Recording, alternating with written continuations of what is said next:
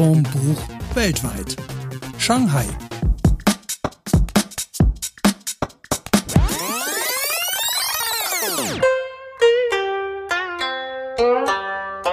Hier sind Mats, Steffi und unsere zwei Gäste heute in unserem Special von Schuss vorm Buch weltweit sind Eri und Elmar in Shanghai.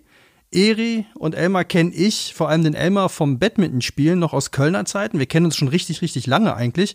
Aber er ist halt irgendwann nach Shanghai gegangen aus beruflichen Gründen und alles Nähere dazu kannst du oder könnt ihr uns ja jetzt mal kurz selber erzählen, äh, wenn ihr euch mal kurz vorstellt. Ja, hallo, ich bin Eri, ich bin die Frau von Elmar und wir sind äh, vor vier Jahren nach Shanghai gezogen. Ähm, ich bin Automobildesignerin und komme ursprünglich aus Japan, bin aber gebürtig aus Stuttgart. Ja, hallo, ich bin der Elmar. Ich bin ähm, gebürtiger Schwabe aus Ulm. Äh, habe die Erika äh, mehr oder weniger über die Arbeit in Köln kennengelernt. Wir arbeiten beide bei Ford in Köln und hatten eben gemeinsam die Chance, vor vier Jahren äh, nach Shanghai zu ziehen und hier für Ford äh, in China zu arbeiten. Unsere Frage direkt, was lest ihr denn zurzeit? Also hier ist die Iri. Ich habe äh, vor kurzem angefangen, das Buch äh, Becoming Michelle Obama zu lesen und ähm, hatte das aber ursprünglich auf dem Kindle vom Elmar. Und das war dann, dann irgendwann mal doch irgendwie so ein bisschen so ein Engpass, weil wir beide gleichzeitig lesen wollten. Und ich habe mir dann auch die Gelegenheit genutzt, mir dann ein eigenes E-Book zu kaufen. Ja, ich lese äh, momentan ein Buch von äh, Markus Hünnebeck. Äh, das Buch heißt Jagd. Das ist ein, ein, Krimi oder ein Thriller. Ich lese relativ gern äh, Thriller. Ähm, das ist ein, in dem Moment gerade, ja, das ist der vierte Teil äh, um den Kriminalermittler Robert Drosten. Ich lese das, weil es mich entspannt, mich so ein bisschen aus dem Alltag in Shanghai reißt. Äh, meistens äh, spielen diese Bücher oder handeln diese Bücher in Deutschland, äh, was mir so ein bisschen während des Lesens auch bisschen Heimat gibt und auf der anderen Seite mich äh, so fesselt, weil es so spannend ist, dass ich relativ gut aus dem äh, sehr äh, unterschiedlichen Alltag hier rauskomme und ja, dann irgendwann einschlafe. Jetzt hattest du gerade genau bei dem Titel von dem Buch einen Spratzer drin. Kannst du einfach noch mal kurz sagen, wie das Buch heißt und von wem es ist? Ich lese gerade das Buch Rudeljagd von Markus Hünnebeck. Das ist ein äh, Thriller der vierteiligen Serie äh, um den Kriminalermittler Robert Drosten. Dann wissen wir jetzt, was ihr lest. Dann ist jetzt die Frage, äh, wie sieht's denn jetzt konkret, jetzt gerade in Corona-Zeiten, äh, da aus, wo ihr seid und wie geht's euch damit? Also wir sind Ende Januar ähm, äh, über einen ja, Umweg, wir waren erst in Bali im Urlaub, sind wir nach Deutschland gekommen, weil wir dachten, da ist es etwas sicherer, die Krise zu äh, überstehen und sind darum am 20. März wieder nach Shanghai zurückgekommen, hatten Glück, wir sind äh, fünf Tage, sechs Tage äh, bevor China die Grenzen für Ausländer dicht gemacht hat, hier noch angekommen, waren jetzt bis einschließlich Samstag in einer relativ streng überwachten Heimquarantäne. Äh, wir waren also mehr oder weniger in unserer Wohnung zumindest eingeschlossen. Wir durften nicht raus. Die Türe war auch äh, versiegelt und äh, haben uns dann Online-Plattformen Lebensmittel bestellt und sind so ganz gut über die, durch die zwei Wochen gekommen. Generell ist Shanghai oder China, äh, heute hat auch Wuhan wieder aufgemacht, in der Erholungsphase. Man hat das Gefühl, der, der Virus ist halbwegs überstanden, aber man spürt doch immer noch eine relativ hohe Nervosität, dass sich doch so eine Art zweite Welle entwickelt. Ähm, deshalb, wir laufen den ganzen Tag mit Masken äh, rum im Büro, äh, wie überall anders auch, äh, wenn wir sobald wir die Wohnung verlassen. Und irgendwie ist es so ein, Gefühl, als ob ein Erdbeben war und jeder hat Angst, dass nochmal ein zweites kommt. Ähm, so würde ich das vielleicht am besten vergleichen. Also man spürt zwar eine Entspannung, aber so ganz äh, äh normal ist das Leben natürlich immer noch nicht. Und von dem her leben wir mit diesem Virus eigentlich schon fast seit ja, Ende Dezember und äh, ja, und äh, versuchen unseren Alltag so ein bisschen um den Virus rum anzupassen. Jetzt habe ich von einigen Leuten schon gehört, äh, das war ja am Anfang so, dass Chinesen, die hier in Deutschland waren, immer so ein bisschen schief angeguckt wurden, weil sie bringen das Virus mit und so und alle hatten Vorurteile. Ist das jetzt vielleicht umgekehrt so? Also erlebst du als Deutscher irgendwie eine Benachteiligung oder wirst du schief angeguckt, weil die vielleicht Angst haben, dass du das Virus jetzt wieder mit zurückgebracht hast? Also wir hatten so ein bisschen das Gefühl, als wir äh, wieder hier ankamen äh, und wir sahen dann so ein paar Situationen, wo wir, also die, äh, die, die Rückkehrer, äh, etwas äh, nervös äh, angeguckt wurden, weil wir ja eventuellerweise den Virus wieder mitbringen. Uns persönlich ist jetzt bisher eigentlich noch nichts äh, Negatives aufgefallen. Wir haben aber vor, zum Beispiel für Anfang Mai in einem Hotel angefragt, äh, weil hier Anfang Mai so ein fünftägiger Urlaub ist. Und das Hotel hat uns äh, gesagt, dass momentan keine Ausländer äh, Zimmer reservieren dürfen. Äh, wir, wir haben auch über, über Restaurants gehört, die Ausländer momentan abweisen. Aber uns persönlich ist eigentlich bisher viel Freundlichkeit und Verständnis äh, entgegengebracht worden während der Quarantänezeit von der Ärztin, von den Leuten, die uns hier überwacht haben. Und wir können eigentlich, ich kann eigentlich von keinen schlechten Erfahrungen bisher persönlich berichten, aber ich habe definitiv schon davon gehört. Was habt ihr denn in den zwei Wochen Quarantäne dann so zu Hause gemacht? Habt ihr eben die Zeit genutzt, um zu lesen oder Sport zu machen oder musstet ihr da schon arbeiten? Wie ist das so vonstatten gegangen? Also wir haben ja äh, schon während unserer Zeit in Deutschland ganz normal weitergearbeitet. Ähm, ich habe so gut, es ging auch sogar noch anfangsweise ähm, die, äh, den Zeitunterschied äh, zwischen Shanghai und äh, Köln äh, quasi gar nicht geändert. Ich war also ganz normal äh, morgens früh um zwei Uhr aufgestanden, um eben äh, die Arbeitszeit, die chinesische Arbeitszeit einfach ganz normal weiterzuführen. Und während unserer 14-tägigen Quarantäne oder häuslichen Quarantäne haben wir auch ganz normal also die Arbeit aufgenommen, was natürlich auch, äh, wie soll ich sagen, noch anstrengender war, weil man dann doch tendiert länger also früh den, den Laptop einzuschalten, sich einzuwählen, E-Mails zu schreiben. Und man ist dann doch mehr am, am Computer gefesselt, weil man einfach auch so innerhalb der Wohnung dann immer nur die kurzen Wege hat. Man hat jetzt nicht die 10, 15 Minuten zum Kaffee holen oder mal kurz Luft schnappen, ein bisschen vor die Tür zu treten, sondern das musste man ja alles irgendwie versuchen, zu Hause irgendwie mal kurz auf dem Balkon, ein bisschen auf die Straße gucken, aber dann immer mit der Sorge, dass man vielleicht beobachtet wird von der gegenüberliegenden Seite. Und dann ist man natürlich wieder so husch, husch schnell äh, zurück in die Wohnung. Ich selber habe das am Ende, also am Anfang fand ich es ein bisschen beängstigend einerseits und vielleicht auch so ein bisschen einfach zu sehen also, oder, oder einfach zu versuchen, dass man alles richtig macht, weil es war ja, wie gesagt, wie der Elmann schon gesagt hat, alles sehr gut überwacht und ähm, wir haben dann auch immer über ähm, WeChat, das ist so die, die äh, chinesische Variante von WhatsApp, haben wir immer mit unserem Community Guard äh, kommuniziert. Ähm, äh, zu sagen, okay, jetzt machen wir die Tür auf, damit wir unseren Mülleimer reinholen können, unser Müll wieder rausstellen können, dass wir also wirklich da keine Schwierigkeit mit den Nachbarn oder irgendwie Ärger bekommen. Das war also schon irgendwie eine gewisse Sorge war schon da, dass wir, falls wir irgendwie was falsch machen oder irgendwie falsch verstanden haben, äh, dass wir da nicht irgendwie Konfrontation und ein Konflikt ähm, entsteht. Das war das. Und ich sage auch noch ein bisschen was dazu. Also wir hatten ich habe, wir haben gerade viel oder ich habe gerade viel mit USA zu tun. Es hat natürlich die Tage dann mit zwölf Stunden Zeitunterschied äh, extrem in die Länge gezogen. Das heißt, tagsüber arbeiten wir dann hier die, mit, den, mit den Chinesen in der, in der Zeitzone hier und ab circa 19 Uhr beginnt dann USA zu arbeiten. Und dann waren es eigentlich relativ intensive, lange Tage. Da wir ja schon seit Ende Januar remote arbeiten, war das eigentlich überhaupt keine Umstellung, außer dass wir halt jetzt wieder in der chinesischen Zeitzone gearbeitet haben und nicht in der europäischen. Die Wochenenden waren ein bisschen trist, weil da gab es natürlich dann nichts zu tun. Darum das Arbeit hat eigentlich so ein bisschen Ablenkung geschafft. Wir haben dann angefangen von Alba Berlin. Die haben, die machen gerade ein ganz gutes Trainingsangebot für Schüler und das fanden wir eigentlich schon anstrengend genug. Haben wir dann so ein bisschen Alba Berlin ähm, Training mit, den, mit, dem, mit dem Stream auf YouTube äh, mitgemacht, um so ein bisschen uns fit zu halten. Ich habe direkt nach dem ersten Tag so Muskelkater bekommen, dass ich den Rest. Ich habe mir auch ein Puttinggrün äh, bestellt und habe dann immer wieder, wenn ich so ein paar Minuten hatte, bin ich dann auf dem Balkon und bin so ein bisschen an frischen Luft gewesen.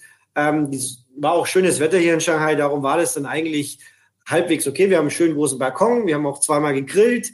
Und darum war es eigentlich alles in allem gar keine schlimme Zeit. Und wir zwei haben eigentlich gemeinsam das ganz gut genossen. Ja, und während der Elmar eine imaginäre Golfrunde abgelaufen ist, habe ich dann ähm, auch äh, viel gekocht. Also wir, wir kochen beide ganz gern und ähm, wir sind gut ausgestattet mit, sag mal, Service. Also man hat hier wirklich bekommt hier alles äh, zu kaufen, von Gemüse, Obst, Fleisch, also okay. Frischwaren, auch Bäckereien, äh, Bäckerei, ähm, Croissants, frisches Brot, also das war überhaupt kein Problem. Und da hatten wir uns also wirklich zu Anfangs dann auch, auch ganz gut eingedeckt äh, und uns beliefern lassen mit den ganzen Lebensmitteln und haben dann wirklich auch so gekocht, dass wir, also wir haben festgestellt, dass wir in der Zeit wirklich viel nachhaltiger äh, gelebt haben, ähm, viel weniger Essen oder ja, ähm, Zutaten weggeschmissen. Das kommt natürlich dann öfters vor, wenn man wenn man dann so im Arbeitsalltag ist und, und nicht mehr zu Hause kocht oder weniger, weit weniger zu Hause kocht. Und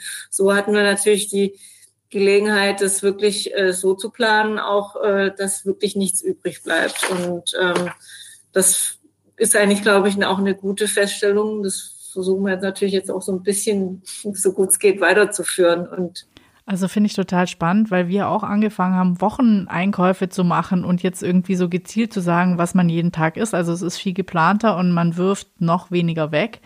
Ähm, ganz spannend. Und wir, ähm, als wir aus, vom Skifahren zurückgekommen sind, waren wir auch in Selbstquarantäne und da habe ich mal versucht, gut, wir wohnen auf dem Land, ähm, auch mal online zu bestellen. Also Lebensmittel online zu bestellen, ist ganz schwierig. War das in China jetzt schon immer so, dass man das machen konnte oder ist das jetzt auch mit der Krise neu passiert, dass man so einfach sich beliefern lassen kann? Also China ist eigentlich, was die, die, die Anwendung von Apps äh, angeht, übers Handy, würde ich mal sagen, der Welt so circa zwei, drei, vier Jahre voraus. Das heißt, wir, wir, wir benutzen eigentlich das, das Handy für, für alles. Wir zahlen damit, wir zahlen unsere Rechnung damit und wir bestellen auch äh, eben Lebensmittel online. Diese Plattformen, die gibt es schon seit wir hier sind. Aber wir haben natürlich ähm, auch normal eingekauft, weil Einkaufen ist auch eigentlich auch ganz schön, wenn man mal beim Supermarkt oder beim, beim, ja, beim Obst- oder Gemüsehändler so ein bisschen äh, stöbern kann.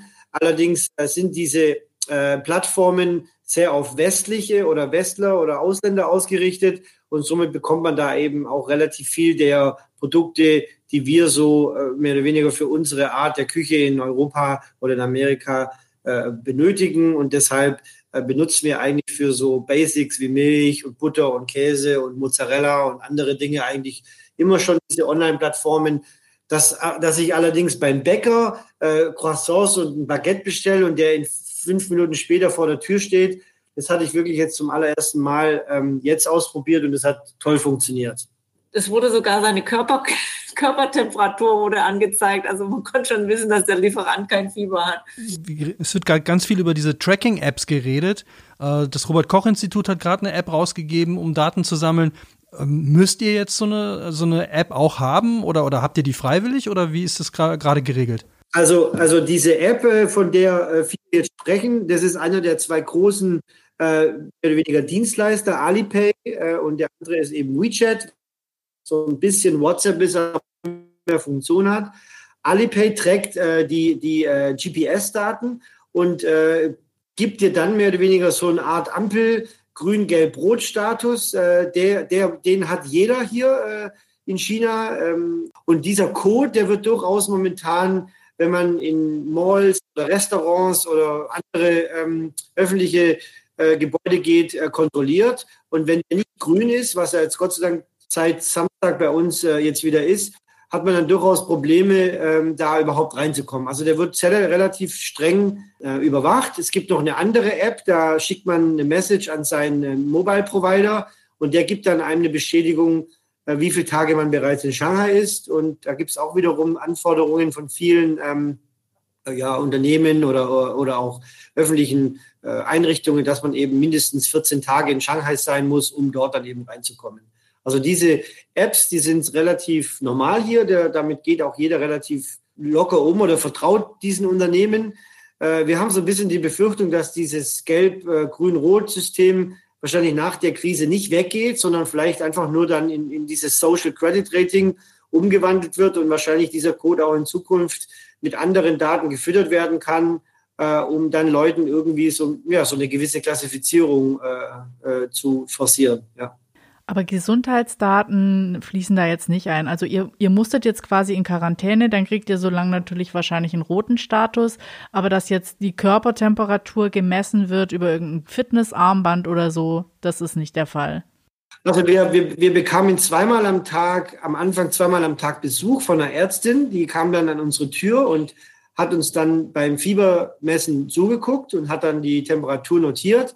Äh, allerdings so circa nach einer Woche hat sie gesehen, dass wir das alles relativ äh, vertrauensvoll machen und hat uns dann einfach nur noch über dieses WeChat, äh, über diese WeChat-App gebeten, ihr die Videos zu schicken. Ähm, das haben wir uns jeden Tag dann natürlich ein bisschen anders angezogen, um ihr dann diese Videos zu schicken. Und dann die Videos haben wir dann eben, wie wir uns Fieber messen und die dann, die dann zuschicken. Die Apps, die haben darauf keinen Zugriff oder noch keinen Zugriff. Ähm, wir wissen natürlich nicht, ob in Zukunft vielleicht die Ärzte, wenn man jetzt bei einem Arzt war und krank geworden ist, ob die eventuell diese Daten in Zukunft auch diesen Plattformen zur Verfügung stellen. Das bleibt natürlich noch zu äh, äh, abzusehen, wie das in Zukunft alles weiterläuft. Und dürftet ihr jetzt so ohne weiteres wieder ausreisen? Also könntet ihr jetzt auch sagen, wir wollen wieder nach Deutschland zurück oder seid ihr jetzt erstmal fix in China? Also erstmal würden wir momentan gar nicht gerne ausreisen wollen, weil es irgendwie momentan überall auf der Welt eher kritischer ist, als, als wir es hier empfinden. Es gibt aber momentan auch schlichtweg keine wirklichen Flüge. Äh, es gibt ja, es wurde mittlerweile, äh, jede Airline pro Woche nur noch einen Flug äh, nach China oder nach Shanghai. Deshalb, das wäre auch relativ schwer rauszukommen, aber wir haben auch momentan gar nicht wirklich ähm, den Drang. Wir wüssten auch gar nicht, wo wir momentan hinfliegen wollen würden. Darum äh, sind wir, glaube ich, eher froh, dass wir jetzt hier sind seit zwei, drei Wochen. Und da sich das Leben hier etwas normalisiert, kommt auch so ein bisschen wieder Normalität in den Alltag rein. Wie gesagt, wir sind schon seit Januar in diesem, in diesem Virus, äh, äh in diesem Virusklima mehr oder weniger. Darum sind wir ganz froh, dass sich jetzt eigentlich alles so ein bisschen wieder normalisiert. Vielleicht kann man auch noch dazu erwähnen, dass ähm, als wir äh, Anfang Februar von Shanghai nach Deutschland geflogen sind. Da haben wir natürlich auch, wir wussten ja gar nicht, wie sich das alles entwickelt. Und für uns war, ist es natürlich auch sehr schwer gefallen, weg von Shanghai zu gehen. Wir sind ja eigentlich auch zurück, weil unsere Familien, unsere Eltern uns auch dringend gebeten haben, nach Deutschland zu kommen. Ähm, und von daher ähm, haben wir dann auch gesagt, okay, wir, wir kommen erstmal nach Hause in dem Sinne. Aber es fiel uns dann doch schwer, unser Zuhause hier in Shanghai hinter uns zu lassen und halt auch ähm, unsere ganzen Freunde, auch äh, Kollegen, Mitarbeiter. Also ich persönlich hatte schon so ein, ein komisches Gefühl, muss ich sagen, war sehr unangenehm und auch sehr traurig. Es kommt wahrscheinlich auch rüber, dass wir uns sehr wohl hier fühlen. Es sind jetzt vier Jahre, da entwickelt sich natürlich auch ein neues Netzwerk, äh, sowohl über den Job, aber auch natürlich über, über Hobbys oder Freundeskreis. Und darum äh, ist unser Mittelpunkt hier und darum ist es natürlich auch schön, dass wir jetzt wieder in, einem, ja, in einer Phase hier sind, die, die sich etwas erholt ähm, und, und man das Gefühl hat, der Frühling kommt und somit kommt auch das Leben auf den Straßen zurück und von dem her freuen wir uns jetzt auf hoffentlich einen mehr oder weniger problemlosen Sommer. Ja, ich gebe ja die Hoffnung noch nicht ganz auf, dass du irgendwann mal wieder nach Deutschland kommst und wir zusammen Badminton spielen können. Vielen Dank an euch. Ja, war super spannend. Es bleibt festzuhalten, man kann momentan in Shanghai die Golfrunde auf dem Balkon machen und äh, Basketball mit Alba Berlin in Shanghai. Das finde ich ja äh, gerade herrlich, dass das, das das Trainingsprogramm in Shanghai ist. Könnt ihr uns noch ein wunderschönes äh, chinesisches Auf Wiedersehen aus Shanghai äh, rüberbeamen? Zaijian. Zaijian. Alles klar, danke euch. Viele Grüße. Tschüss. Tschüss. Bye, bye.